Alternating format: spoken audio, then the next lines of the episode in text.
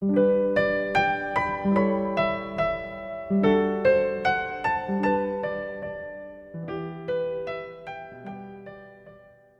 位听友，大家好，我是明哲。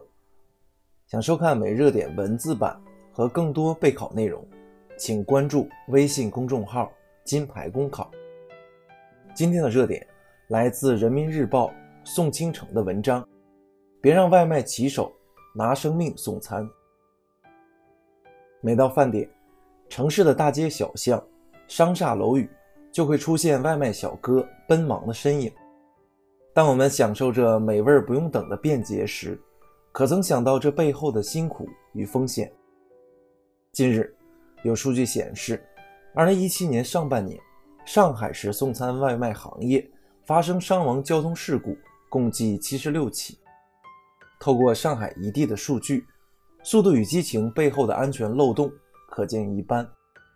难怪有人说，外卖小哥是在拿生命送餐。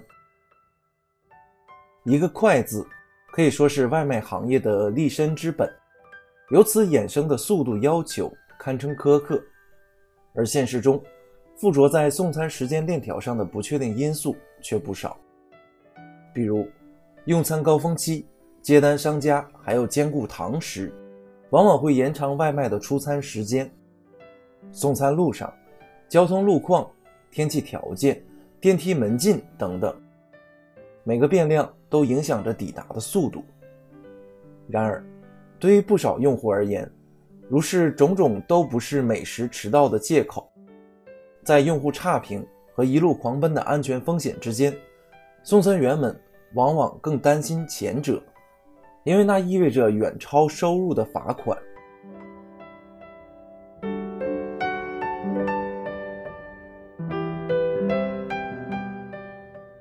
是谁为外卖小哥按下了加速键？表面看是那滴答作响的倒计时，实际是激烈竞争的外卖平台以及简单粗暴的盈利模式。三年前，资本式外卖这一领域为风口，美团、饿了么、百度外卖等不约而同地开启了声势浩大、旷日持久的价格战。据统计。曾经的三大平台全国日订单量约达两千万单，面对如此庞大的市场，烧钱补贴用户的路子走不通了，拼服务就成为了重要的着力点，而准点率则是重中之重。在多送多得的逻辑下，外卖小哥自然是期盼多接订单，外卖平台也恰恰利用了这一心理，与其形成了你情我愿的默契。这种业绩考量不乏合理之处，但唯快是图也无异于变相鼓励忽视安全风险的投机之举。然而，平台将本应该承担的责任转嫁成为了社会风险，有失信失责之嫌。为了盈利，只顾惠及客户而忽视送餐员的权益，有失德失誉之忧。是时候。让疾驰的外卖小哥稳下来了。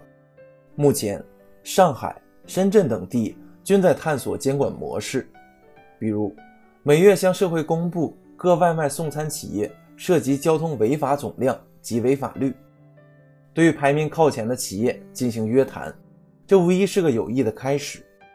为外卖小哥降速，接下来需要更多主体的参与，更多措施的发力，从根本上。改变外卖平台唯快背后的唯利逻辑。外卖平台是否可以设立更为人性的考核机制，让外卖小哥在送餐路上多一份从容？作为用户的我们，是否可以多一些体谅和理解，让送餐路上请安全第一的暖心备注更多见？交警部门则要从严执法，避免更多交通参与者。为送餐员的一次任性而受损。总而言之，这条产业链上的主体相向而行，才有望让更多的美食平安抵达。